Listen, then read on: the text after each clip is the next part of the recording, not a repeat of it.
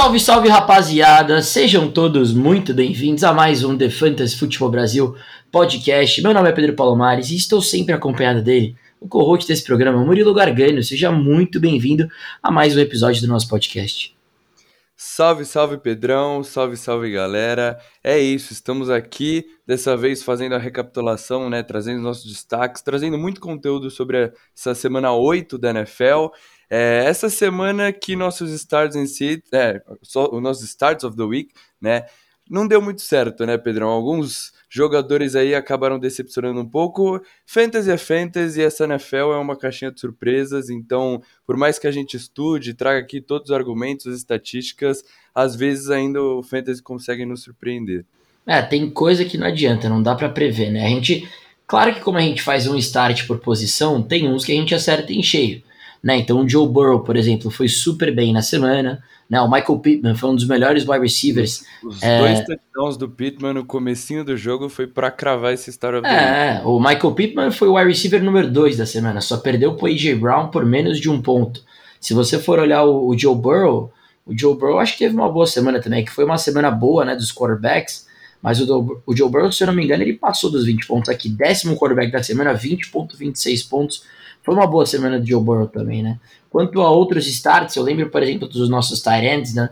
Tanto o Tyler Higby e o, o seu tight se eu não me engano, foi o Hunter Henry. Cara, foram, foram game scripts que não ajudaram eles, né? Então, o Rams basicamente destruiu o, o, o time do Houston Texans e em determinado momento tirou os titulares, então perdeu, né, o, o o número de snaps do Tyler Higby da semana. O Hunter Harry, por incrível que pareça, foi um jogo que o Patriots dominou a maioria do jogo e esteve próximo do placar, então o Mac Jones não precisou lançar tanto a bola, né? Foi muito mais um trabalho terrestre com o Damien Harris, né? Então isso a gente não premeditava, mas o Chase Claypool não prejudicou. Foram oito pontos ligas FPPR, foi bem targetado.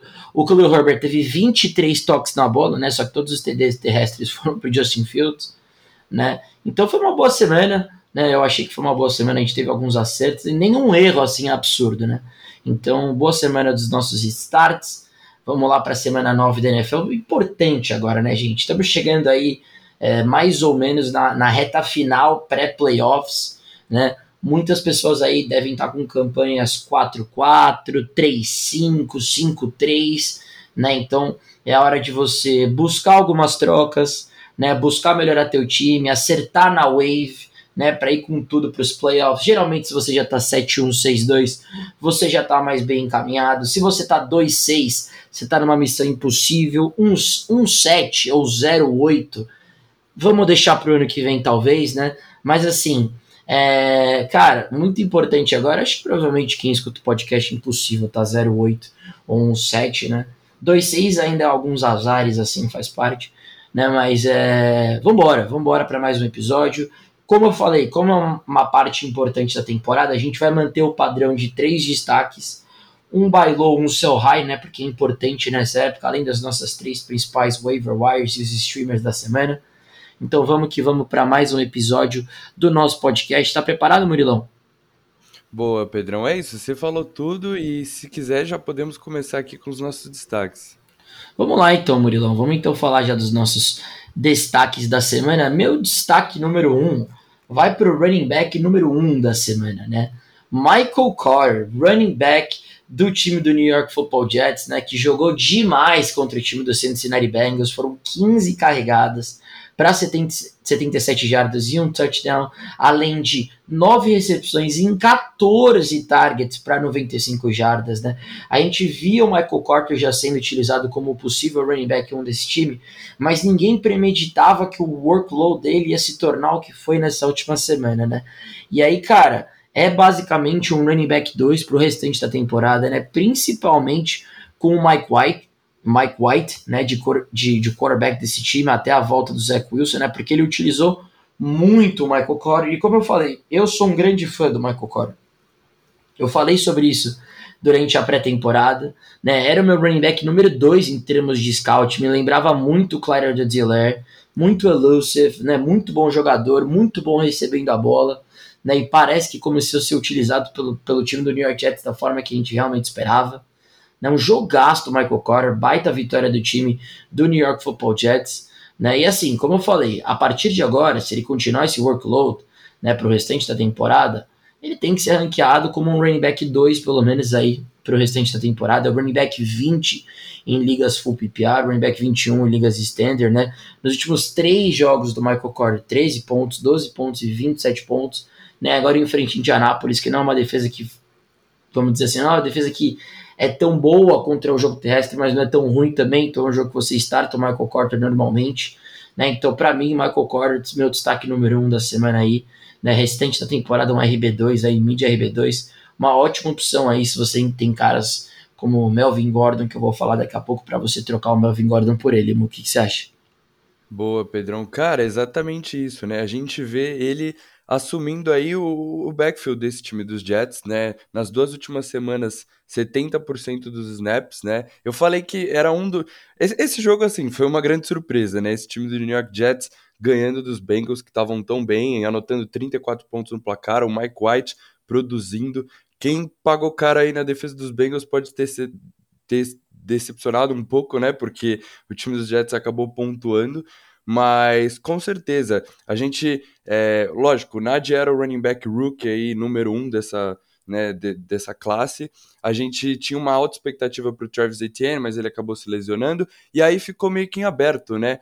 Talvez o Javonte Williams eventualmente assumindo o backfield ali em Denver tinha um upside bem bacana, né? O Trey Sermon a gente também colocava ali como upside, vou falar um pouquinho depois do Elijah Mitchell, né? Mas a gente vê o Michael Carter tendo volume para fantasy e, e, cara, lembra muito o Ned Harris no, no, nos primeiros jogos, né? Que talvez nesse jogo até conseguiu produzir pelo jogo terrestre, mas principalmente a produção vindo com as recepções, né?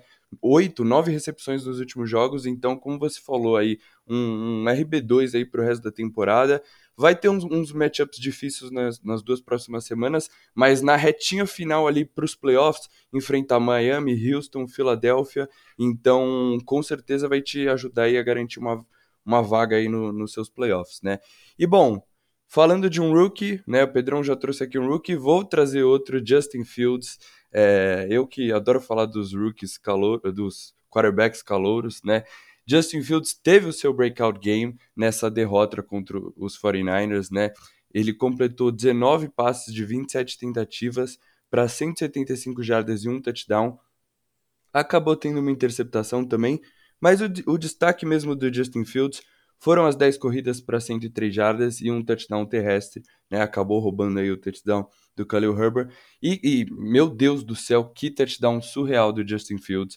É incrível ele é, quebrando ali alguns tackles, se livrando do sack, né, improvisando, tipo, me lembrou um pouco ali o, o Deshaun Watson, né, uma jogada que o Deshaun Watson faz, se eu não me engano, contra os Raiders, que é, é você dava certeza que ele ia ser sacado e ele consegue se livrar ali e, e ganha algumas jardas ali. No caso do Deshaun Watson, acaba completando o passe. O Justin Fields, ele corre até a então foi, foi surreal essa jogada. Ele mostrou algumas das habilidades, né? O Justin Fields em alguns momentos mostrava o seu potencial de ser um, um, bom quarterback na NFL, né? E a gente sempre falou do upside que ele tem para fantasy.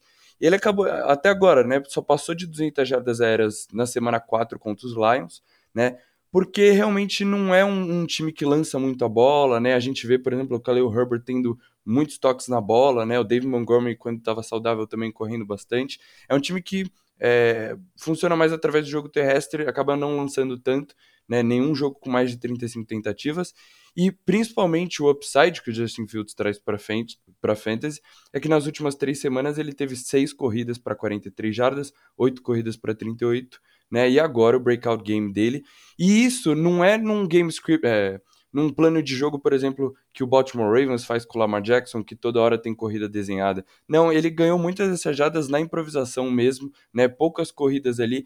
Então, assim, é, eu acho que o Mad Nagy acaba segurando um pouco o Justin Fields, segurando esse ataque do Chicago Bears. Vamos ver como vai ser o resto da temporada para o time de Chicago, né? Mas eu imagino que se esse time não chegar nos playoffs, dep dependendo de como for o resto da campanha, o Matt não deve estar em Chicago no próximo ano, né? E talvez com outro head coach, esse, o Justin Fields poderia ser aí é, na, na, sua segunda temporada, um, um dos bons quarterbacks para fantasy, justamente por causa desse upside que ele traz correndo com a bola, né? Que a gente está vendo aí nessas últimas partidas. Ainda acho que é uma opção de streamer para ligas de um quarterback, não dá para você confiar semana a semana, né? Porque, como eu falei, não tem tanto volume lançando a bola, né? Mas dependendo do matchup, a gente pode confiar nesse é, floor que ele oferece correndo. Então daria para streamar o Justin Fields. E é um cara bem interessante para Superflex, né? O Ligas de dois quarterbacks. Já acho que é um cara para você considerar ali, dá para você startar. E Allen Robinson e Darnell Mooney, né, que seriam as duas principais peças desse time, acabam ficando ali com opções de flex, porque, como eu falei, esse time não tá lançando muita bola, fica difícil de, de confiar. O Darnell Mooney, eventualmente, sendo o, o, principal wide receiver aí do Justin Fields, né? Mas vai funcionar bem pelo jogo terrestre, então o Khalil Herbert, enquanto o David Montgomery não voltar, continua sendo uma boa opção aí de running back. E o Montgomery, quando se voltar saudável 100%, ali um RB2 também muito safe. Mas legal de ver o Justin Fields tendo um bom jogo aí na, seu primeiro bom jogo aí na NFL. É isso, Mo, falou tudo, né? E foi como eu falei no podcast de quinta-feira, né? O matchup era bom para o Justin Fields, né? Essa defesa do 49ers cede pontos para o quarterback. A questão é, eu tinha confiança de colocar o Justin Fields numa liga de um quarterback só? Não. Mas numa liga super flex, eu startaria o Justin Fields, né? Então, deu certo. Realmente é o que você falou, a gente viu toda a habilidade do Justin Fields correndo com a bola, né? O touchdown dele foi realmente maravilhoso a, a, o talento mesmo, de criar jardas de uma forma onde você não espera, né? Todo o atleticismo e o porte dele, né? Que tornavam ele discutivelmente um dos melhores quarterbacks é, dessa última classe. Né? Realmente só falta de um coordenador ofensivo, um head coach que, que saibam utilizá-lo é, da forma que ele deve ser utilizado. Mas assim, você vendo o talento dele nesse último jogo, é um baita de um buy em Liga Superflex, principalmente Dynasty, né? Porque se utilizado da forma correta, o Justin Fields tem tudo para ter uma ótima carreira em Chicago. Vou então para o meu segundo destaque, mencionei ele já, o Michael Pittman, né? O wide receiver do Chicago, o wide receiver do Indianapolis Colts, né? Cara, nada mais, nada menos que o wide receiver número 10 em ligas full PPR, o wide receiver número 13 em ligas standard, né? Foram 25.60 pontos em ligas FPPR, né? 96% de snap share essa semana, 15 targets, 10 recepções para 86 yards e 2 touchdowns, como o Murilo falou início do jogo. Né? Números de wide receiver 1, volume de wide receiver 1 e talento de wide receiver 1. Né? É, é impressionante o que o Michael Pittman se tornou ao longo da temporada, né? E hoje é claramente o wide receiver 2, né? Com o upside de wide receiver 1, né? Dependendo do matchup. Cara, que jogador, né? Que conexão com o Carson Wentz, né? É, falando especificamente, é, falando especificamente sobre essa conexão, realmente é uma conexão que está agregando muito para Michael Pittman em fantasy, né? Não vou entrar aqui no quanto o Carson Wentz é um jogador irresponsável e mau caráter, né? Quanto à franquia do Indianapolis Colts, né? Porque ele não tá nem aí se o time vai perder ou não, ele faz o que ele bem quer, né? Então, basicamente, colocou a, a temporada do Colts sob risco depois das interceptações ridículas que ele proporcionou no jogo do Tennessee Titans. Eu como um, não como um torcedor do Colts, mas como um, um, um apreciador, digamos assim, do time de Indianápolis, né? Porque eu sou muito fã do Peyton Manning. Eu fiquei bem chateado com o nível de compromisso é, que o Carson Wentz tem com esse time, vem das interceptações dele, mas eu me prometi que eu não ia ficar falando mal do Carson Wentz, então eu vou falar bem do Michael Pittman, que é o meu destaque, né? Então, cara, como eu falei, 15 targets, 10 recepções, 2 TDs, né? O wide receiver número 2 na semana, só perdeu o AJ Brown por menos de um ponto. O Michael Pittman é aquele cara que se você conseguiu comprar, o Murilo várias vezes falou, né? Uma, eventualmente uma opção de buy low depois da semana de 4.80 pontos contra o time do Houston. Cara, se você conseguiu dar um buy low no Michael Pittman, que compra, porque ele é um wide receiver 2 que você pode estar colocando no seu flex aí toda semana. Né? Na minha opinião, ele já pode ser considerado ali como um mid WR2 para o restante da temporada. Então, meu segundo destaque vai para ele, Michael Pittman, que apesar da derrota contra o time do Tennessee Titans, jogou demais e tem de tudo para ter um final aí de temporada maravilhoso. E, cara, que jogador que ele é para uma Liga Dynasty, hein? É isso, Pedrão. Cara, é realmente difícil de assistir o Carson Wentz entregando ali no finalzinho do jogo aquelas interceptações ridículas, né? Mas como você falou, essa conexão tá funcionando. Esse time basicamente funciona através do Jonathan Taylor e do Michael Pittman, que é o alfa desse time, wide receiver um claro aí, principal target do Carson Wentz, tá mostrando todo o seu atleticismo, né, toda a sua habilidade nesse segundo ano, e é, é como você disse, é um wide receiver 2 aí pro resto da temporada, e um, uma boa é, peça em Dynasty, né, se você é, eventualmente trocou pelo Michael Pittman após ele ter decepcionado um pouco na primeira temporada, mandou muito bem aí, porque deve ser um cara bem. uma peça fundamental aí do seu time nas próximas temporadas.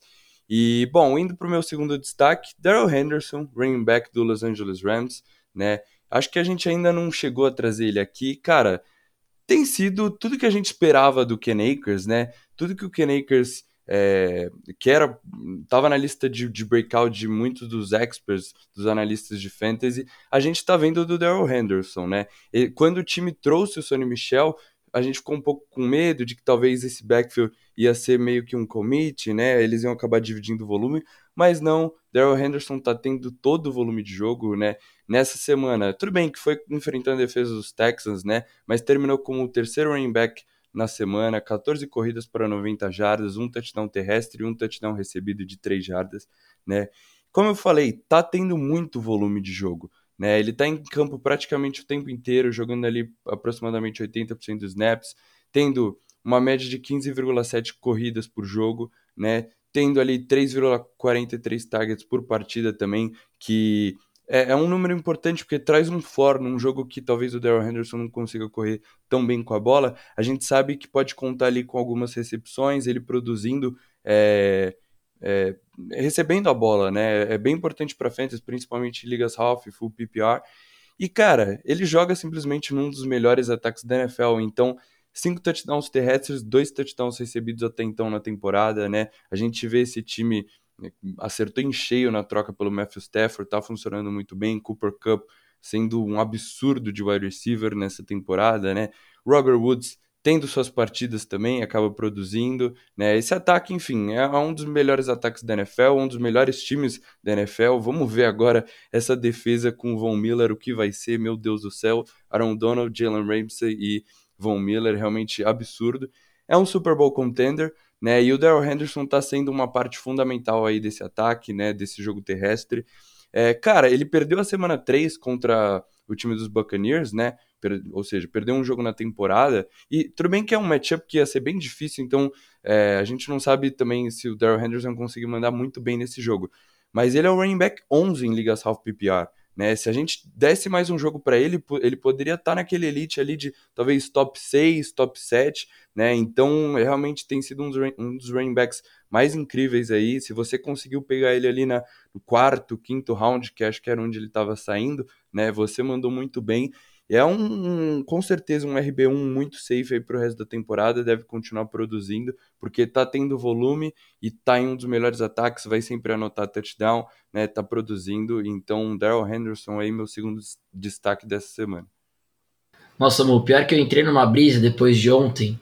Eu fico imaginando, se o Daryl Henderson tá tendo essa produção incrível para fantasy, imagina o Ken Akers, saudável, né? O que teria sido o Ken Akers nessa temporada? Se eventualmente ele não se tivesse machucado, né, e perdido a temporada por conta de lesão, né? Porque realmente, cara, esse time, esse time do, dos Rams, eles colocam os running backs numa posição de sucesso, né? É um time que pontua muito, é um time que produz muito, é um time que evolui muito ao longo do campo, né? Então assim, foi como o Murilo falou, o Doral Henderson pro restante da temporada, sem dúvida nenhuma, é um RB1, mas, cara, eu fico pensando assim, a longo prazo, o que, que o Ken Akers pode significar para esse time, sabe? Porque tem de tudo para ser um grande RB1 né, no futuro, o Ken Akers, se voltar saudável da lesão. Mas falando de 2021, né, como você falou, eu assino embaixo, o Draw Henderson deve ser sim considerado como um RB1 para o restante da temporada. Então vamos fechar então com o meu último destaque, o Chris Godwin, né, wide receiver do Tampa Bay Buccaneers, cara, eu falava bem né, do Chris Godwin na, na pré-temporada, nos nossos programas de off-season, projetava ele como um wide receiver 1. Tive até um questionamento com o Murilo no Explain Yourself, episódio do Chris Godwin, né? E eu ranqueava ele como o meu wide receiver número 11, né? E atualmente, tanto em ligas half PPR como standard, o, o, Chris Godwin é o wide receiver número 7 no ano, né? E cara, quando o Antonio Brown tá fora, pelo amor de Deus, como esse wide receiver é targetado, né? Nos últimos dois jogos, Em ligas FPPR foram 21.10 pontos e 24 pontos, né? 11 targets na semana 7, 12 targets na semana 8, 8 recepções em cada semana, né? 111 jardas na semana 7 contra Chicago, 140 contra o time do New Orleans Saints, né? Dois touchdowns nessas duas semanas, uma em cada semana. Então, assim, sem o Antonio Brown, o Chris Godwin ele é um baita de um wide receiver, né? E, e assim, obviamente, é, esse time de Tampa tem uma bye né, na, na Week 9 agora, então as chances do AB voltar na semana 10 é gigantesca. Mas, cara, acabou de sair um reporte que o Antonio Brown ainda tá com aquelas botas, né? É, que ele ainda não tá 100% saudável. Tava andando de bicicleta, mas tava andando de bicicleta de bota. Né? Então, uma coisa é andar de bicicleta, outra coisa é entrar no campo e jogar futebol americano. Né? Então, assim, eventualmente, quanto mais tempo o AB perca por conta da lesão, mais tempo de wide receiver 1 com alta produção do Chris Godwin, né? Que assim, é claramente um jogador diferente do Mike Evans. O Mike Evans é aquele cara dos touchdowns, o Mike Evans é aquele cara da big play. Enquanto o Chris Godwin é aquele estilo meio Michael Thomas, muitas recepções, jogador no campo todo, sabe? Então ele é muito safe, muito safe mesmo. Né? Claramente é um high wide receiver 2 para o restante da temporada. E se eventualmente o Antonio Brown perder mais tempo por conta de lesão, né? O Chris Godwin tem tudo para ser um baita de um wide receiver 1 pro, pro restante da temporada. Você vê voltando da bye Washington, uma das piores defesas contra o passe, New York Giants, né? Ainda tem Atlanta, né? O New York Jets na, na, na semana das finais do, do Fantasy. Então, Chris Godwin, meu último destaque aí pra gente fechar. Você, Muco, seu último destaque aí, depois a gente segue aí o cronograma do nosso episódio. Boa, Pedrão. É exatamente o que você falou. Quando o Antonio Brown fica de fora, é, o Chris Godwin acaba sendo aí um wide receiver assim de elite para fantasy, né? Muito targetado pelo Brady. É, eu chamei atenção para esse matchup contra o Saints, né? O Mike Evans ia receber uma marcação pesada do Marshall Lattimore, então Chris Godwin que, enfim, é, já é um grande jogador, poderia ter uma partida ainda de mais destaque aí, né, nessa semana, e foi justamente isso que aconteceu. É, você fazendo a chamada do Chris Godwin no começo da temporada, eu sei que é um queridinho seu, então mandando muito bem. E esse ataque dos Buccaneers com o Brady ali, né, jogando muito, jogando no maior alto nível, é, mesmo com o Antonio Brown de volta, ainda é um wide receiver que dá pra gente confiar muito, né? Dá para confiar nesses três wide receivers do, dos Buccaneers. Eventualmente o Mike Evans vai acabar decepcionando uma semana porque não entra na endzone, né? Pode acontecer uma oscilação, mas ainda é um dos melhores ataques da NFL, muito produtivo, então boa chamada aí, Pedrão. Para finalizar, eu vou falar aqui do running back 5 na semana, Elijah Mitchell, running back do San Francisco 49ers, né? nessa semana contra os Bears, né, que é um matchup difícil, 18 corridas para 137 jardas e um touchdown terrestre, né? E bom, a gente falou, né, a gente acabou de falar do que seria o Ken Akers nesse ataque do do Los Angeles Rams, né? E o Daryl Henderson tá sendo Cara, tudo que a gente falou ali no começo da temporada, né, antes da temporada começar, que o Trey Sermon poderia é, ter uma temporada fantástica aí nesse ataque dos 49ers, né? tá acontecendo com o Elijah Mitchell, né? Com a lesão do Monster, a gente imaginava que o Sermon iria assumir como running back principal, mas na verdade o Elijah Mitchell quer uma escolha de sexta rodada, né? Enquanto o Sermon, por exemplo, é uma escolha de terceira rodada que o time subiu para trocar. É, ele acabou assumindo esse backfield, né? Perdeu ali a semana 3, semana 4 por causa de lesão, mas, cara, tem sido incrível quando tá saudável no campo, jogando aí né, a partida inteira. Em, em, cinco jogos nessa temporada, ele passou de 100 jardas e teve um touchdown terrestres em três. Né? Nessas duas últimas semanas, são dois matchups bem difíceis contra essa defesa dos Colts, né, na semana 7, e essa de defesa dos Bears, e ele passou de 100 jardas, né, 18 corridas nas duas partidas, passou de 100 jardas, teve um touchdown terrestre, né, ele é praticamente não é envolvido é, recebendo passes, né? A Michael Haste, que voltou de lesão agora, tá sendo o cara que tem alguns targets ali pro jogo, né? Mas praticamente todo o volume terrestre tá indo pro Elijah Mitchell, né? A gente sabe que o Kyle Shanahan é um mestre em correr com a bola, né? E ele faz o time funcionar pelo jogo terrestre. A gente vê running backs que ninguém conhecia se destacando nesse ataque. Então, Elijah Mitchell é, que é um calouro, né? Apesar de ser uma escolha de sexta rodada, é, era um calor bem interessante. E tem essa explosão, né? Diferente do que eu falei, por exemplo, eu colocava o Rain Monster como um bust, principalmente por causa das lesões, mas principalmente por causa da idade também, que talvez o jogador já não tem mais aquele, aquela explosão que a gente vê, por exemplo, Jonathan Taylor, Miles Sanders e o Elijah Mitchell também, né? Fazendo ali algumas grandes corridas, né? E, e esse ataque fabuloso. George Kittle voltando também. A gente sabe que o Kittle é um dos melhores bloque ends bloqueadores, né? Então vai ajudar mais ainda esse jogo terrestre. É... E, cara, ninguém ameaça ele nesse backfield, né? Tem ainda a incerteza na posição de quarterback. O, o bom, o time ganhou, acabou, é, é, acabou de ganhar pro, do, do Chicago Bears, né? Então imagino que o Jimmy Garoppolo garantiu aí o, o trabalho dele, a, titular, a titularidade dele por mais algumas semanas, né? E até o que parece deve continuar aí, a não ser que mande realmente muito mal. O Trey Lance poderia ser um cara que roubaria algumas corridas do Elijah Mitchell, né? Porque a gente sabe que ele corre muito com a bola, mas ao mesmo tempo é o que a gente vê, por exemplo, com o Baltimore Ravens, né? O Lamar correndo, mas fazendo também o jogo terrestre funcionar muito bem, né? Porque você abre é, uma oportunidade para os running backs. A defesa tem que ficar preocupada ali no read option, quem vai correr com a bola, se é o Trey Lance, se é o running back.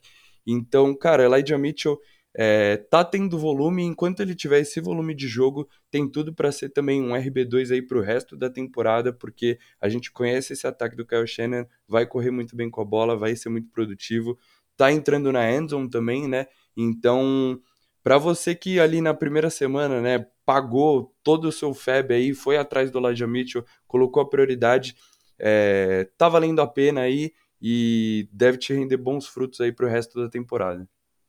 Boa, amor. Eu gosto bastante do Elijah Mitchell, hein? Nossa, como eu gosto do talento desse garoto.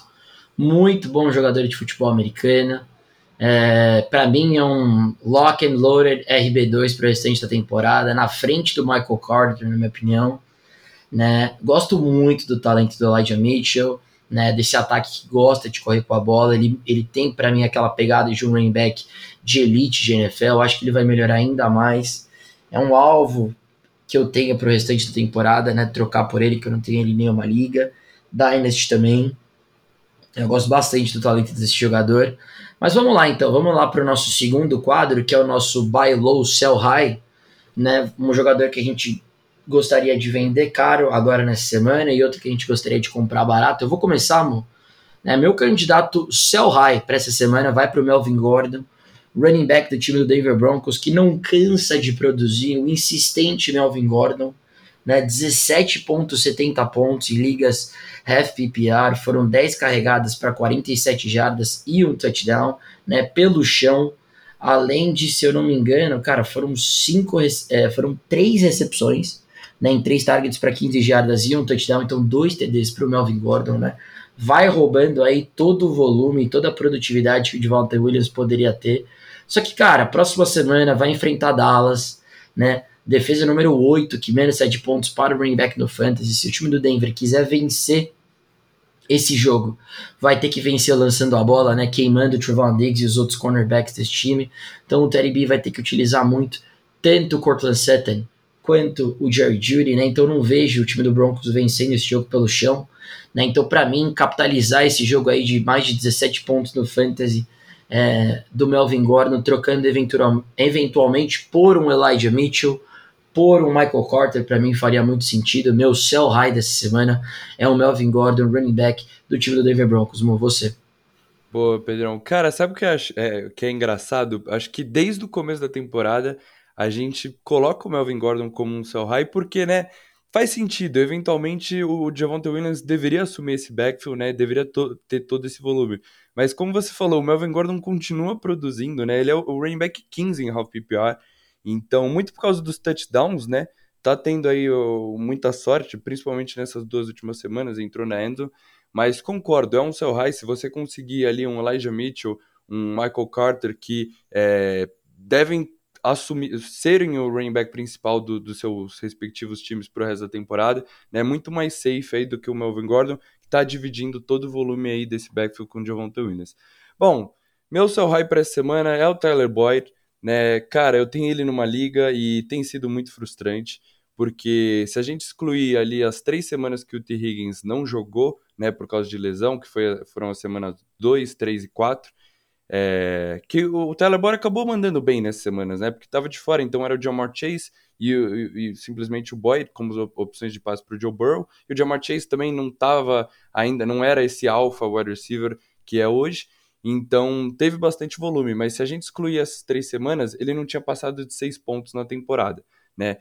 O, o Tyler Boyd é basicamente um slot wide receiver que não está tendo volume, né? Porque esse time a defesa tá melhor, então o Joe Burrow não tá precisando lançar tanta bola. Você tem dois grandes wide receivers jogando do lado dele, o Jamar Chase e o T. Higgins, né? Então, ele sempre produziu por causa do volume, não tá tendo essa temporada, não anota touchdowns, né? É sempre um cara de, de pouco, poucos touchdowns. Então, eu acho que se você conseguir aproveitar essa boa semana aí, que ele teve cinco recepções, 69 jardas e um TD, para conseguir ali um, um wide receiver é, 4 ali, uma opção mais safe para o resto da temporada, acho que vale a pena. Ou eventualmente juntar, por exemplo, um Tyler Boyd e um Melvin Gordon para conseguir um Michael Carter, um Elijah Mitchell. É, juntar dois jogadores para fazer uma, um upgrade numa posição, né? É sempre também umas, uma estratégia bem interessante. Principalmente agora, muitos times já foram as semanas de bye, né? Você não precisa tanto do seu banco, né? Porque seus titulares já, enfim, se não acontecer nenhuma lesão, você não vai precisar bancar eles. Então, acho que é uma boa estratégia. E assim, esse time do Cincinnati Bengals vai enfrentar a defesa dos Browns agora nessa próxima semana, que é um bom matchup, então é até interessante se você, por exemplo, achar alguém que está sem opção ali para escalar no seu flex, você pode oferecer o Tyler Boyd ali como uma peça de troca. E logo em seguida, também na semana 10, vai ter a semana de bye, então é, você não vai ter o Tyler Boyd por uma semana então, Tyler Boyd é uma opção de sell high para essa semana. É importante lembrar, né, que a trade deadline, acho que de muitas ligas, deve estar tá acontecendo aí, né, daqui a algumas semanas, semana 10 ou semana 11, eventualmente, né, acho que é onde acontece a maioria das ligas. Então, tá acabando aí o prazo para fazer as trocas, né, arrumar o time para essa reta final de temporada. Boa, amor, bem lembrado, é isso, é isso. Tyler Boyd, sell high aí do Murilão. Cara, meu buy low é ele, Travis Kelsey, né? End do time do Kansas City Chiefs. 2.70 pontos ontem no Monday Night Football, né? Um jogo patético do time do Kansas City, né? Como um time de fato, né? E aí, consequentemente, Travis Kelsey teve um jogo ruim, sofreu um fumble, enfim, foi desastroso. Mas, cara, a gente tá falando do Tyren 1 do Fantasy, né? Tyren 1 em ligas Standard, Half PPR, Full PPR, né? Foram sete targets num jogo ruim ontem, o que é excelente para o Tyrene, né? Então, para mim, não existe opção maior de buy low do que o Tyrene 1 do Fantasy, que nem, nem, nem produz. Nem, como eu posso dizer, nem um cara que produz como um Tyrene ele é, né? Como o Murilo falou, se eu não me engano, ano passado ele terminou como top 5 wide receiver, né? O Murilo já chamou atenção, acho que no episódio de My Guys ele falou um pouquinho do Travis Kelsey, o quanto teria um Tyrene fora da liga de Tyrants, né? Então, cara, são jogos assim, não tão bons do Travis Kelsey nas últimas semanas, né? 10 pontos, na semana contra o Giants 2.70. Às vezes a pessoa dá uma desesperada e você pode mandar literalmente qualquer Tyrene mais alguma coisa pelo Travis Kelsey. Na minha opinião, vale muito a pena, né? A gente tem que lembrar que esse time em determinado momento vai acabar encaixando, né? A conexão Patrick Mahomes, Stark Hill, Travis Kelsey vai voltar, né? Então, eventualmente, se tem um jogador hoje que eu, e tem vários, tá? Murilo vai falar um também que eu acho excelente opção de buy low, mas tem um cara hoje que está desvalorizado por conta da última atuação dele que merece uma oferta, é com certeza o Travis Kelce estarendo do time do Kansas City Chiefs. Mo, você? É, exatamente, né, Pedrão? É o deus da posição de Tyrene, né, Travis Kelce, mesmo com essa inconstância desse ataque do Kansas City Chiefs, né, tendo alguns problemas aí nessa temporada, ele ainda é o Tyrene número um, né, Lógico, não tá produzindo que nem foi na temporada passada, mas, cara, eu acho muito difícil é, você, por exemplo, quando você procura os rankings da semana de alguns sites, né, de fantasy, que tem os rankings de vários experts, acho muito difícil não colocarem o Travis Kelce como terreno número um, né? Sempre a maioria, ou todos, na verdade, colocam o Kelce como o número um, e aí sim, a partir do, do segundo que vem é, Darren Waller, né, o Kiro quando voltar a ficar saudável, agora a gente tem o Kyle Pitts, Mark Andrews, Hawkinson, mas sempre o Travis Kelsey tá ali no topo, não tem como, é assim, ótima chamada aí de buy low. Cara, meu buy low, DeAndre Swift, né, ele que foi destaque aí na, na semana passada, né? Teve um, um jogo muito bom. É o running back 4 na temporada, né? E mandou muito mal nessa última semana contra o time do Philadelphia Eagles, né? E apenas 5,6 pontos em half PPR. E é um, era um matchup fácil, né? A gente colocava o DeAndre Swift aí com um cara que devia mandar muito bem essa semana, mas acabou decepcionando. Mesmo nesse jogo ruim, né? E assim, foi realmente um atropelo aí do time dos Eagles, até acabou surpreendendo, né? Esse, esse time dos, dos, Eagles ganhando com tanta facilidade, nada deu certo para o ataque do Detroit Lions, né? O TJ Hawkinson aí ele acabou tendo uma boa semana, foi o que salvou. E, cara, mesmo assim, o DeAndre Swift ainda teve cinco recepções em cinco targets, né? De sempre que ele produz, sempre recebendo a bola, né? Mas eu acho que existe uma janela muito boa de é, buy low para o DeAndre Swift, porque foi mal nessa última semana, né? E agora vai ter uma semana de buy, né? Então, você que eventualmente está com seu time ali com seis vitórias na temporada, né? Você que está 5-3, se tiver o, se o dono do DeAndre Swift tiver numa campanha meio ruim ali, está preocupado se vai chegar nos playoffs com 2-6, 3-5, é, cara, eventualmente você consegue dar um running back ali, talvez o Damon Harris, que eu tinha colocado como um sell high na semana passada que foi bem, é, ou eventualmente Melvin Gordon e mais alguma peça, né? Enfim, um, um RB2 que, que vai jogar nessa semana, você consegue dar pelo DeAndre Swift, talvez pelo dono dele tiver desesperado, né? Não vai ter como escalar o principal running back dele para essa semana, aproveitando também que ele foi mal contra o Philadelphia Eagles. Então, existe essa janela aí que talvez você consiga pegar o DeAndre Swift, né? Acho que vale mencionar ali alguns outros nomes, por exemplo, Christian McCaffrey, que deve voltar daqui a pouco de lesão, Saquon Barkley, né? David Montgomery, Russell Wilson, Michael Thomas, né? Agora com a lesão de James Winston, a gente fica talvez um pouco preocupado com o Michael Thomas, né? Mas o Taysom Hill, a gente viu temporada passada, quando ele estava de quarterback, targetando demais o Michael Thomas, né? Assim, é, era realmente surreal o quanto quantos targets, né, o volume que o Michael Thomas recebia. Então, para esses times que já estão mais encaminhados para os playoffs, já estão com uma campanha mais segura, né, irem atrás desses times que estão um pouco mais desesperados e aproveitar essas semanas de bye, né, que o cara precisa escalar os melhores jogadores dele, né, ou esses jogadores que estão machucados devem voltar daqui a algumas semanas, né, e, e vão te ajudar muito ali na reta final, principalmente nos playoffs. Então, acho que é importante a gente mencionar né, essa estratégia de times que estão mais encaminhados para os playoffs fazerem essas trocas que vão valer a pena para o resto da temporada. Boa, amor, excelente apontado. E feito esse, feito esse, esse, esse apontamento seu, é, eu queria até te fazer uma pergunta, né? Tem uma liga é, que eu jogo eu tô mais encaminhado para os playoffs, tô 6-2. E aí um integrante da minha liga que tem o DeAndre Swift tá ali mais ah. hum, do finzinho da liga, já quase. Conheço esse integrante. Esse integrante teve bastante azar essa temporada. É, e, e ele tem o DeAndre Swift, né? Então, assim, eu quero muito seguir o seu conselho, tá? Eu concordo 100% com o que você falou, mas, assim, eventualmente, assim, se você conhecesse né, esse integrante, assim, que tem o DeAndre Swift, não querendo dizer que é você mas assim, o que, que eu precisaria dar eventualmente para dar esse bailão no DeAndre Swift, assim? Olha, Pedrão, assim, eu não conheço direito esse integrante, né? Mas como ele fez uma troca com você semana passada, que ele pegou o bichado Antônio Gibson, que não consegue nem ficar em campo direito, o Jared Patterson tá tendo mais carregadas que ele, acho que vai ser bem difícil de ele fazer uma troca com você de novo. Né? Ah, beleza, então, não, só pra saber, porque eu queria muito dar um bailão no DeAndre Swift, e aí eu queria muito usar essa sua estratégia, mas eu acho que vai ser difícil, porque eu faço podcast com ele, mas enfim. Cara, Exato. e até a gente para falar um pouco disso, né, antes de entrar na waiver wire, que situação terrível, né? É, eu comentei um pouquinho no, nos stories pós-jogos de domingo, o Murilo falou agora. É, a gente já tá acostumado com o Jeremy que esse que tá mais vinculado nesse time, recebendo passes, né? e tirando uma produção do, do Antonio Gibson que a gente se iludia antes da temporada começar.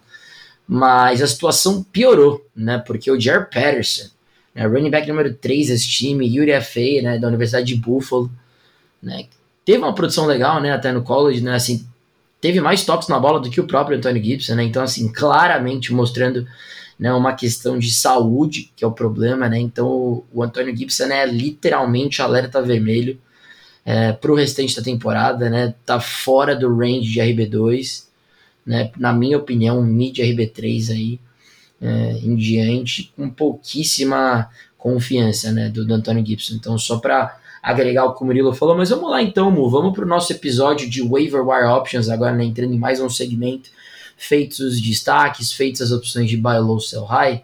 É, vamos começar, eu vi que o nosso número 3 é incomum, né, eu acho que a gente foi muito bem na chamada na semana passada de stash do Pat Farmer, né, porque ele realmente ele tá virando esse Tyren 1 que a gente esperava para fantasy, que a gente comentou, né? Com a lesão do Juju Smith-Schuster, ele realmente virou essa opção número 3 do time do Pittsburgh Steelers. A gente sabe que o Big Ben gosta de targetar o Tyren, né? E nesse último jogo contra o Cleveland Browns, ele teve sete targets de novo, né? Além de uma linda recepção para touchdown, né?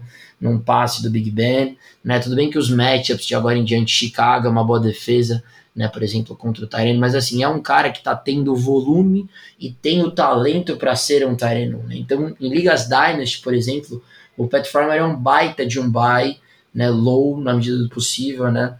Mas eu acho que para um restante da temporada, se eu tivesse me escutado e te escutado e tendo, e tendo conseguido fazer o stash que muitas pessoas que fiz, fizeram nas ligas que eu jogo por conta da nossa dica, né? Eu gostaria muito de ter o Pat Frymer numa eventual buy do TJ Hawkinson, do, do Kelsey, do Waller, né? Kyle Pitts, esses grandes jogadores na posição de para frente, das Goddard, né? Então, é, meu número 3, e eu, eu sei também que é seu número 3, é, é o Pat Farmer, se você quiser agregar alguma coisa aí sobre o Tyrant do Pittsburgh Steelers. Não, exato, Pedrão. Você já falou tudo, né? A gente tá vendo ele aí nesses dois últimos jogos, sete targets, né? Então, que nem você falou, é, tendo a, a, a role que o Juju Smith-Schuster tinha, né? A gente imaginava que talvez o Chase Claypool podia ter ali mais alguns targets, né? Mas é, o Pat Farmer acabou ali roubando é, é, essa, essa função no ataque dos Steelers, né? O Deontay Johnson, óbvio, com um número incrível de targets como sempre, né? Sendo o principal target do Big Ben.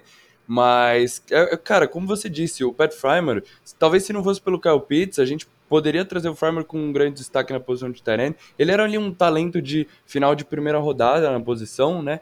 Então, eu acho que o Eric Ebron acabou não jogando nessa última partida contra os Browns, mas eu acho que o Farmer deve ser cada vez mais envolvido nesse ataque, né? E, e é, é, o, é, o, que a gente fala, a posição de Tyrene é bem difícil ali depois dos seis, talvez sete primeiros Tyrants, dá para você confiar semana a semana.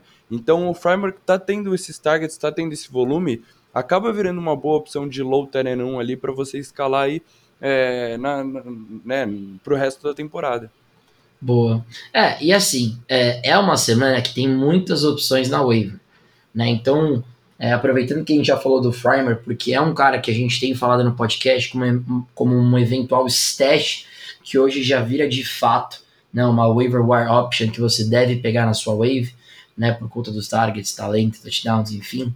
É, eu acho que vale a pena mencionar alguns nomes. Óbvio que o Taysom Hill vai estar no final do episódio como meio streamer da semana na posição de quarterback. Mas é uma boa opção na wave.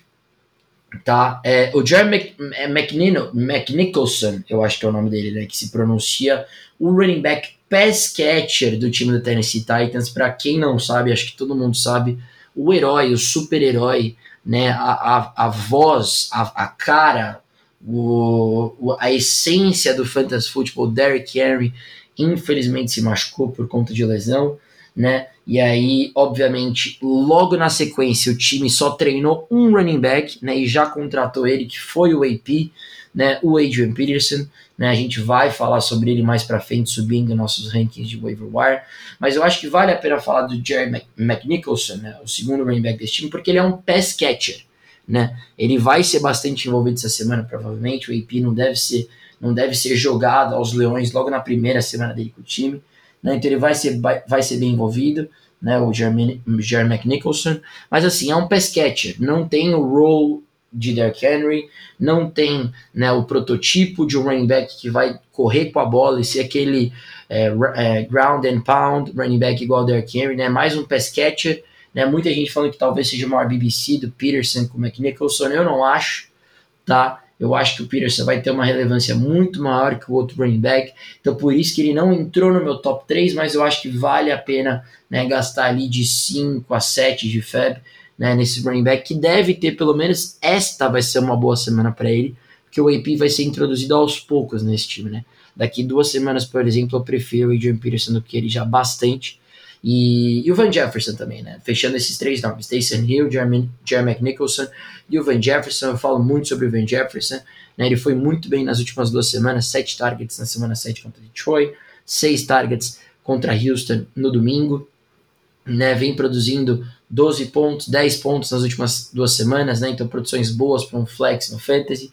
Vai enfrentar justamente uma das piores defesas contra o passe que é a do time do Tennessee Titans, né, que é nada mais, nada menos do que a primeira defesa que mais sete pontos para o wide receiver, e agora com o Deshaun Jackson realmente sendo released desse time, né, sendo dispensado, esse role de wide receiver 3, que foi um dia do Brandon Cooks, é de fato do Van Jefferson, né, então eu acho que ele é uma boa opção eventualmente se você está desesperado por um flex nessa semana, não entrou dentro do meu top 3, porque de novo, o top 3 para mim essa semana é meio que elite, né, mas ele seria a opção número 4 na minha opinião, né? Ele número 4, o Jerry McNicholson número 5, o Taysom Hill número 6. Aí não sei, moço, se você quiser agregar sobre um desses três ou eventualmente algum outro jogador que você acha que deve ser mencionado como uma opção de waiver wire antes de a gente entrar no nosso top 2 em diante. Não, Pedrão, acho que você falou bem desses jogadores, né? Acho que vale a gente lembrar, assim, a gente não pode ficar trazendo os mesmos jogadores toda semana, né? Mas eventualmente, por exemplo, o Rashad Bateman, que foi um cara que a gente falou semana passada. Boa, verdade. Tinha a semana de bye agora, pode estar disponível na sua waiver, né? Então é um cara também bem interessante para você. baita pick, baita pick. Michael Gallup, né? A gente viu o Cedric Wilson com um touchdown longo aí, com Cooper Rush. Aliás, esse time do Minnesota Vikings, pelo amor de Deus, viu? Mas o Michael Gallup oh. nesse ataque dos Cowboys também é um cara que pode estar disponível aí, que vale a pena talvez você deixar no seu banco. Logan Thomas, que deve voltar de lesão daqui a pouco, né? Também é um cara que voltando para esse ataque de Washington. Não é um, um, ataque tão produtivo assim, mas ele deve ter volume, então é uma opção ali de Taren. Ficar de olho nesses caras que podem estar disponíveis aí na sua waiver e que vale a pena você deixar no seu banco. Boa, amor, é isso. Muito bem. Muito bem feitas essas suas, essas suas chamadas, né? Principalmente o Sean Bateman, para mim, né? Pegaria ele na frente do Van Jefferson, por exemplo, como wide receiver, né? Então, bela chamada, excelente chamada do, do Sean Bateman. É, o Logan Thomas chegou um reporte que ele vai voltar a treinar essa semana, então, obviamente, com o Logan Thomas voltando, né, o, o Ricky Seals Jones perde todo o volume e a relevância o Logan Thomas volta treinam para fantasy, então é importante acompanhar e monitorar essa situação. Mas vamos lá então, bora para o nosso top 2 waiver wires da semana. Eu sei que o nosso número 2 é diferente, são dois running backs, cada um com um running back diferente. E aí o número um é o consenso, né? Então se você quiser falar do seu número do seu número dois, que depois eu falo do meu. Beleza, Pedrão. Bom, meu número dois é o Boston Scott, né? Eu, eu trouxe o Kenneth Gainwell aqui semana passada, né? Acho que o Gainwell também vale ter um espaço aí no seu banco, né? Acabou indo mal essa última semana, mesmo com esse time do Philadelphia Eagles aí colocando mais de 40 pontos no placar, mas ainda vale você manter o, o Gainwell no seu time, pelo menos enquanto o Miles Sanders estiver fora. Mas acho que o Boston Scott provou que merece uma vaguinha aí também no, no seu time de fantasy, é, porque ele vai ser o corredor principal desse time enquanto o Miles Sanders estiver fora, né? E lógico que o game script, é, né, essa semana contra os Lions permitiu que o time dos Eagles corresse com a bola, né? Mas assim, foram 13 toques para o Gainwell, mas foram uh, corridas ali no final do jogo, né? Então é, não é o corredor principal, Guinho vai ser envolvido recebendo passes e é por isso que ele foi valioso. Não produziu essa semana porque, que nem eu falei, o Game, Game Script não permitiu isso. Foram 12 toques para o Jordan Howard e 12 toques para o Boston Scott, mas os toques na bola do Boston Scott foram ali mais no começo do jogo, né? Enquanto é, ainda, assim, era uma partida de futebol americano e não um massacre, né? Então a gente viu o Jordan Howard mais para a met segunda metade do jogo, correndo com a bola, então eu acho que o Boston Scott vai ser o principal running back aí desse time, pelo menos correndo com a bola, né? Não dá muito para confiar nesse time porque os três devem acabar tendo seu envolvimento ali, né? É realmente um commit ali, mas é, cara, é uma posição muito importante para fantasy que é de running back né, eventualmente com essas com algumas lesões ali, Dave Montgomery, com Barkley, você tá meio que desesperado aí na posição, então por isso que eu também colocando ali o Boston Scott na frente até do Pat Frymer, né, por causa da importância da posição, é, porque eu acho que o Pat Frymer é uma, um cara que vai produzir muito mais constante, né, e lógico que a vida do Boston Scott é, para fantasy só dura enquanto o Miles Sanders estiver fora. Mas acho que vale aí um, uma olhada aí na sua waiver, né? Vale você investir um pouquinho, porque vai enfrentar a defesa dos Chargers, que é a quinta que mais cede pontos para running back nessa, nesse próximo jogo, nessa próxima semana, e depois pega a defesa dos Broncos, que, né, que nem a gente fala, na temporada não cede tantos pontos para running back, mas a gente Tirando é, o Antônio Gibson essa semana, a gente via essa defesa sofrendo muito com, com os running backs, né, contra o jogo terrestre. O Pedro falou problema dos linebackers. Agora não tem mais Von Miller também, então é, é um matchup interessante para o Boston Scott nessas duas próximas semanas. Boa, uma boa chamada do Boston Scott, né? Para mim é uma boa opção de wave também. Tem algumas prioridades na frente dele, né? Por isso que ele não chegou no meu top 3, como o meu número 2, que é o Mark Ingram né, running back do time do New Orleans Saints, né, que já jogou contra a Tampa e foi bem na medida do possível. Foram oito toques na bola, né, é, foram seis, seis corridas para 27 jardas, né, média de 4.5 jardas por carregada, além de duas recepções para 25 jardas, né. Então, assim, cara, qual, qual que é o meu ponto em relação ao Mark Ingram? É, toda vez que a gente tenta projetar quem vai ter o role de Mark Ingram nesse time do New Orleans Saints, a gente ficava interessado. Ah, o Latavius Murray vai ter o role de Mark Ingram. Ah, o Tony Jones Jr. vai ter o role de Mark Ingram. Tá, quem vai ter o role de Mark Ingram agora é o Mark Ingram, que foi trocado por um motivo, né? Já foi utilizado logo na primeira semana, enfrenta Atlanta agora, né? Que não é uma boa defesa contra a corrida. Se você for olhar em números, eu imagino que a Atlanta deve ser pelo menos top 10. É a, é a sétima defesa que mais sete pontos para o running back no Fantasy. Então, uma boa opção de flex, na minha opinião. Ingram, que é extremamente talentoso. A gente viu na semana 1 contra Green Bay ele produzir para a Fantasy, né? Foram 26 toques na bola para 85 jardas e um touchdown. Né? A gente sabe que o Saints quer correr com a bola. A gente sabe que o Saints não quer lançar a bola, que o grande foco desse time vai ser correndo com o Alvin Kamara e trouxe o Mark Ingram justamente para tirar um pouco desse workload do Kamara. Né? Então, assim, o Mark Ingram, no role de Mark Ingram, deve produzir pelo menos como um RB3 para Fantasy. E se você pega, né, Atlanta na semana 9, Filadélfia, que é a segunda pior defesa que 7 pontos por running back, né, na semana 11, né, então uma sequência boa para ele. Nos playoffs, Jets semana 14, Miami semana 16, né, então assim, defesas que são péssimas contra a corrida.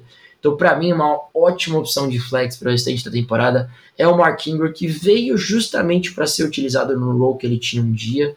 Né? Então, Mark Ingram, minha opção número 2 de waiver da semana. Se quiser fazer algum comentário, Mu, e na sequência já pode começar a falar do nosso número 1 um dessa semana, número 1, waiver wire dessa semana, que eu tive o privilégio de conseguir pegar em duas ligas que eu jogo, né, antes de todo mundo.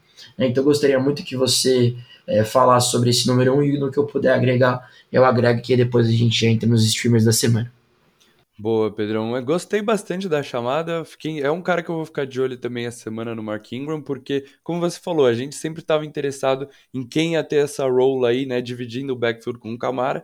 E agora ele voltou para New Orleans, então o Mark Ingram pode ter um valor. A gente sabe que o Sean Payton é um brilhante head coach, né? Então acho que eventualmente é um cara para você escalar ali no seu flex. Be bela chamada. E bom. Aaron Peterson, né, prioridade com certeza da waiver, né? Pedrão aí, que é um viciado, tava esperto, já foi buscar o Aaron Peterson nas waivers, porque era um cara que não tava em nenhum time, né? Então, é, por exemplo, se ele tivesse em algum time, se fosse, se fosse alguma troca, né? Alguma coisa do tipo, ele ia estar tá bloqueado, porque já ia ter jogado essa semana, né? Mas como ele tava aposentado, é, tava como free agent, você podia pegar ele na, em, em, nas suas ligas, né? Então, Pedro, Pedrão mandou muito bem. Mas se ele ainda estiver disponível, Cara, qual é o caso para né, pro Adrian Peterson, pro Adrian Peterson ser a prioridade na waiver? Ele simplesmente vai substituir o rei, né, como o Pedro falou, o deus do fantasy, Derrick Henry, né, que sofreu uma lesão e agora vai ter uma cirurgia no pé. Pode ser que o Derrick Henry volte ali para o finalzinho da temporada, né, mas vai depender também muito da situação, bom, lógico, da recuperação dele, da situação do time dos Titans, né, mas enfim, seria bem no finalzinho da temporada, né?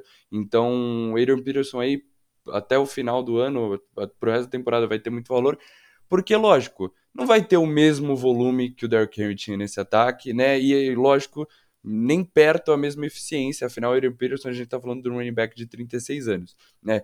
E eu acho que o Jerry McNicholson, como o Pedro é, também destacou, vai ter um envolvimento, principalmente talvez agora nessas primeiras semanas, né?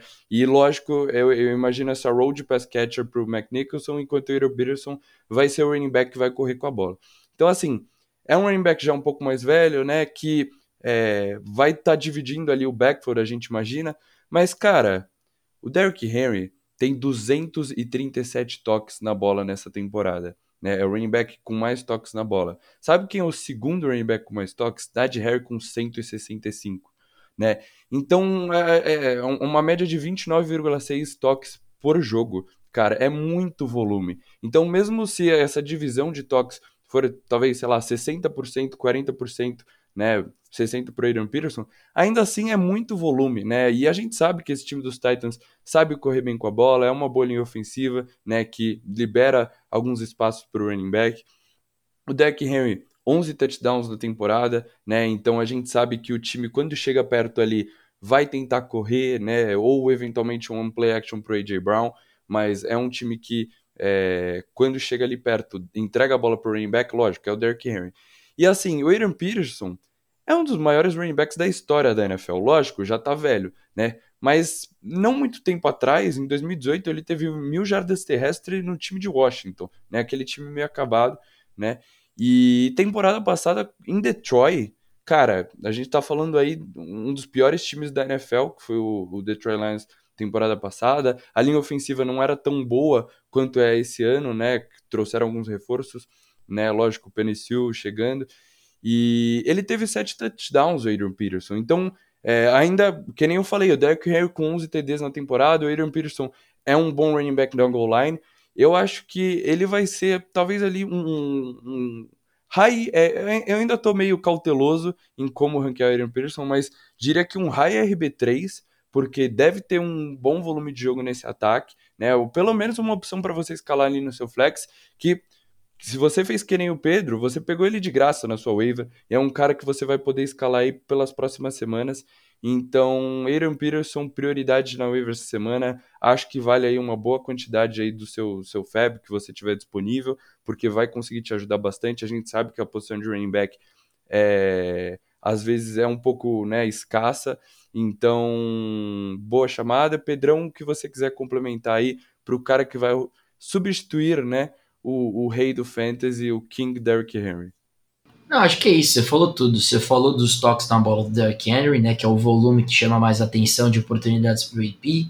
Você falou da produção dele, que eu tinha pegado vários dados também, né, o número de touchdowns, sete touchdowns no ano passado, produziu até que bem, né, para um time fraco de Detroit, né, é, e talvez a única coisa que eu posso complementar é que ele foi o único running back que teve um workout pelo time do Detroit, pelo time do Tennessee Titans.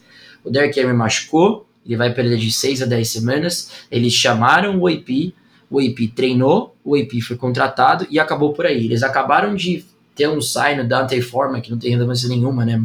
É muito mais depth chart na posição para o train, pro training squad, né? Então, assim, o Pearson era o alvo, né? E por que, que ele é um alvo? Porque, como o Murilo falou, ele foi bem na temporada passada, foram 3,9 é, média de carregadas é, para o AP, num time fraco de Detroit. Né? Então agora ele vai para um time que tem uma boa linha ofensiva, que gosta de correr com a bola. Então, por mais que o McNicholson seja envolvido, o AP vai ter volume suficiente para pelo menos ser um low RB2, high RB3, né, pelo restante da temporada, até o Derrick Henry voltar. Então, por isso que o AP é nossa prioridade número um essa semana. Bora para os streamers, Murilão. Vamos falar de streamer? Vamos falar de semana 9? Bora lá, Pedrão, para finalizar o episódio, se você quiser, já posso começar aqui com o meu streamer na posição de QB. Manda bala, mano, pode falar. Fechou. Então, Tua Tagovailoa, né, ele que vai enfrentar essa defesa dos Texans, é a oitava aqui, mais sete pontos para quarterback. A gente sabe que é uma defesa fraca, né? E, assim, o Tua, eu fiquei meio assim de colocar ele como streamer, porque tava mandando bem nessas últimas semanas, então talvez ele não tava disponível, né? Mas talvez com esse matchup difícil contra os Bills, o dono dele pode acabar que ele não, acabou não indo muito bem para fantasy. O, o, dono dele dropou ele, pode, né, pode acabar dropando. E eu acho que vale a pena pegar o Tua, porque tinha passado de 20 pontos nas duas últimas semanas. É, lógico, a campanha de Miami é desastrosa, mas o Tua tava jogando bem, tava tendo muito volume. Né? A gente sabe que esse time não tem um, um nenhum running back ali que né, exige muito volume de jogo, então o time lança muito a bola com Tua. Né? A gente vê, por exemplo, Devante Parker voltando de lesão e mandando bem nessa última semana, né? O Jalen Waddle também estava tava tendo uma boa sequência, o Gesicki também bastante envolvido. Então tem peças ali para produzir. Acho que nesse matchup contra os Texans o Tua Tagovailoa deve voltar a pontuar para fantasy. Boa, amor, é isso. Meu streamer of the week na posição de quarterback é o Taysom Hill, quarterback titular agora do time do New Orleans Saints, né? Com a lesão de James Winston, que ele vai perder o restante da temporada. Cara, eu fui atrás de todos os reportes possíveis sobre Cam Newton, agora Philip Rivers, para ver se existia alguma chance do Taysom Hill não ser o quarterback titular do Saints, e não existe. Ele tá é, quase 100%, né? Se recuperando aí de uma de uma pancada que ele sofreu na semana 5, que teve que limpar o protocolo de concussão por muito tempo. Mas parece que tá on track, né, no caminho de jogar na semana 9. E, cara, é um quarterback que, quando foi titular na NFL, produziu pelo menos números de low é, QB1, né, teve semanas de top 5 quarterback, né, por conta da sua habilidade de correr com a bola também, né. Então, assim, cara, essa defesa de Atlanta é a quinta defesa que mais cede pontos para o quarterback, são 21,25 pontos cedidos ao quarterback pela defesa de Atlanta. Né? Ele é o quarterback titular, ele tem a confiança do, do Sean Payton. Sean Payton não quer saber né, do, do Cam Newton ou de qualquer outro quarterback, vai ser o Taysom Hill. Então, é, não só para a semana 9, mas para o restante da temporada, por exemplo, em Liga Superflex, eu acho extremamente interessante né, o Taysom Hill ali como um mid QB2 né, que você pode investir aí de, eu diria, em Superflex eu seria um pouco mais agressivos. Eu iria de, de 15 Fab, né, sendo bem agressivo, e talvez ali de 12 a 15 Fab em ligas Superflex, e, e ligas Standard, né, na posição de streamer, iria ali de 5, 6 Fab, né, porque eu acho que ele vai ter uma boa semana aí contra esse time do Atlanta Falcons, o seu streamer da semana na posição de Tyrant. Boa, Pedrão. Gosto da chamada também. É um cara bem interessante aí para ligas de dois quarterback ou até como um streamer em ligas normais, né? Bom, meu streamer na posição de Tyrant, Jared Cook, vai enfrentar a defesa dos Eagles. É o quarto, é a quarta defesa que mais cede pontos para Tyrant, né? E a gente vê o, o Parham, né?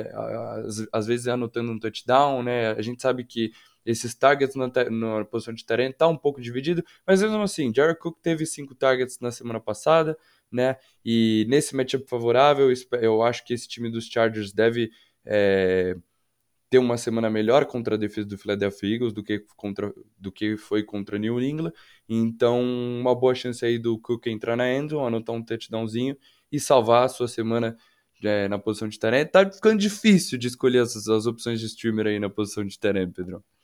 Boa, boa chamada, Jerry Cook. O meu streamer na posição de Tyrant é o Talon Conklin né? Tyrande do time do Minnesota Vikings, que teve sete targets na semana passada, e assim, vai enfrentar o Baltimore Ravens, que é a primeira defesa que mais sete pontos para o Tyrande.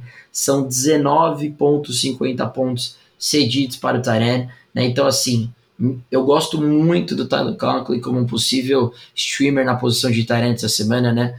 Porque, como eu falei, pior defesa da NFL em termos de ceder pontos para o Tyrande no Fantasy, não marca bem o Tyrande mesmo né? 19,50 pontos é muita coisa para um tie né? Então, assim, eu acho que é uma baita opção de streamer. E chamar atenção para o Mo Cox também, né? Que vai enfrentar as defesas do New York Jets, que é a décima, que mais 7 pontos para o Tyrant também. Então, eu gosto muito mais do Tyler Conklin essa semana, mas se você não conseguir pegar o Tyler Conklin, eu acho que é uma boa saída e o Mo Cox, né, torcendo por um touchdown aí contra essa defesa do New York Jets. Bora para bora, bora pra defesa, Murilão. Sua defesa e streamer da semana. Boa. Para fechar, então, Pedrão, cara, que nem a gente sempre fala, a gente não gosta de fazer essas chamadas meio que óbvias, né? Então, seria fácil falar Indianapolis, é, defesa dos Colts contra os Jets, defesa dos Bills contra os Jaguars, né? É, até a defesa dos Dolphins, que tá indo mal contra o ataque de Houston, seria uma opção para essa semana, né? Mas a gente não gosta de fazer essas chamadas óbvias, então foi bem difícil aqui de escolher minha, minha streamer para essa semana. Eu quase ousei escolher a defesa dos Packers contra os Chiefs, o Patrick Mahomes aí que, é, cara, desde a semana 2 na NFL tem pelo menos uma interceptação por jogo, né? Então tá cometendo ali muitos turnovers esse ataque do Kansas City Chiefs. A defesa dos Packers que parou o Kyle Murray, parou o ataque dos Cardinals semana passada, né, e pontuou para fantasy.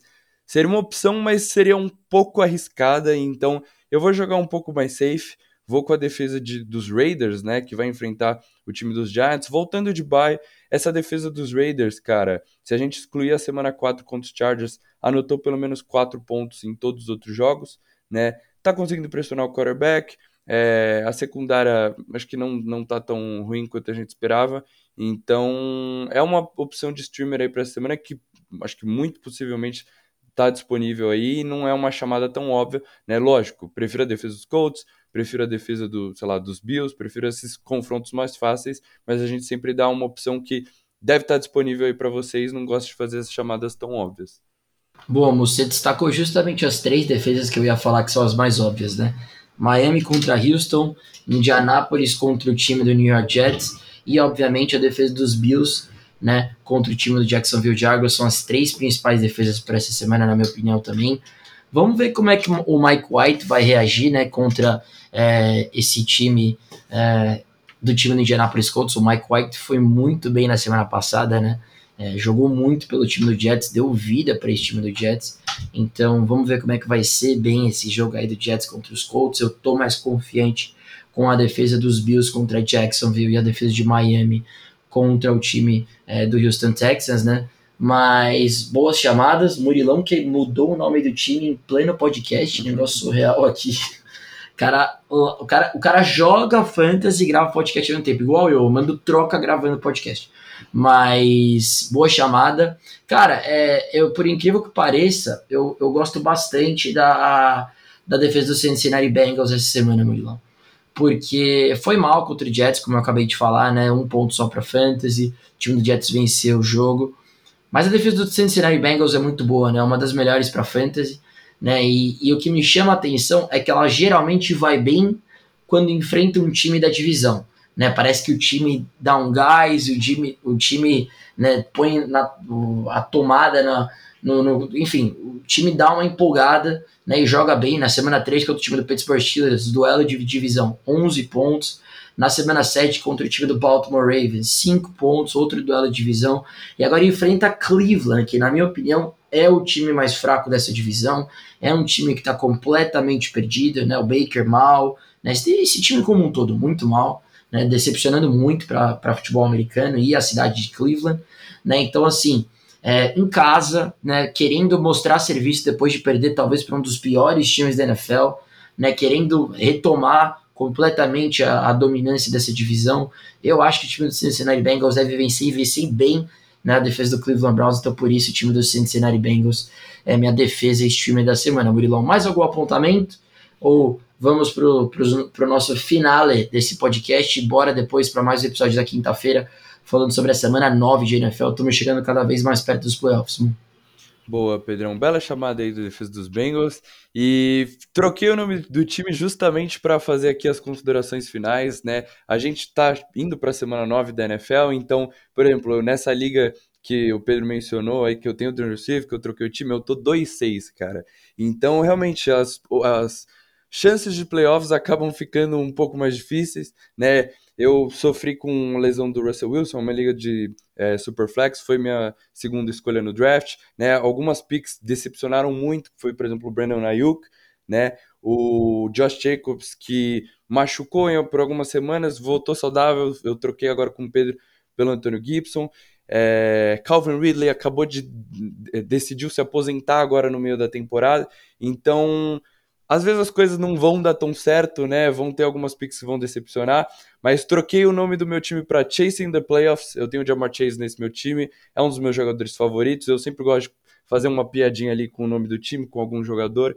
Então, mantenham as esperanças, né? Continuem sempre jogando. É muito chato o cara que abandona é, a, a, liga, né? Abandona o seu time no meio da temporada, continue escalando, seguindo aqui as nossas dicas, tentando algumas trocas, a gente dá aqui as dicas de buy low, sell high, né? Então, sempre tentando melhorar o seu time, buscando a waiver também. É, por exemplo, se você conseguiu pegar o Adrian Peterson, vai ser uma peça importante aí para o seu time do resto para o resto da temporada, né? Então, mesmo que você tá com uma campanha meio mal, continue tentando, né? Às vezes num milagre você consegue uma vaga nos playoffs. E para você que tá bem, né, acertou talvez no Najee Harris, no Tom Brady, no Jamar Chase, seguiu aqui as nossas dicas, tá mandando bem na sua temporada, continue aí. E é isso, Pedrão. Semana que vem, semana 9 da NFL, a gente volta aqui na quinta-feira para comentar todos os jogos aí. E valeu por mais um episódio, por todo mundo que tá escutando. Pedrão, nosso host incrível aqui desse podcast, ele que tá direto nas nossas redes sociais ali, fazendo interação com vocês. É verdade, Mo, falou tudo. E, cara, é, é como você falou, assim, nunca se sabe. Às vezes você tá 2-6 você ganha seis jogos seguidos e quando você vê, você classifica 7-6 para os playoffs, sabe? Dá para isso acontecer, né? Dá para isso acontecer real, né? Um 7-0-8. Obviamente que a situação se torna mais difícil, mas dá para acontecer. E se você tá 3-5, cara, vai atrás de troca, melhora teu time 4-4. Eu e o Murilo, os dois estamos 4-4 na liga do podcast, uma liga maravilhosa de 14 times, né? Muito disputada, muito difícil de ser jogada.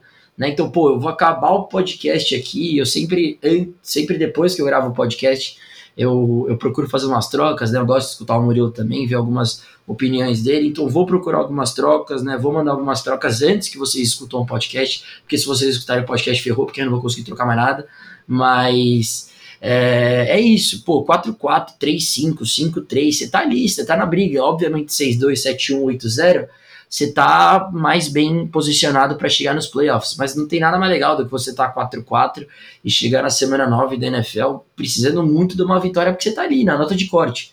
Né? Quantas vezes eu já fiquei de fora dos playoffs por causa de uma vitória. Né? Então, assim, é, foco total, atenção total, trocas, escutar podcast, né? Vamos para cima porque estamos chegando na reta final e o negócio só melhora agora. Assim como o futebol americano, o negócio só melhora agora para Fantasy Futebol também. Então espero que vocês tenham curtido muito o podcast. Um abraço para todos vocês. Até quinta-feira, tamo junto, valeu.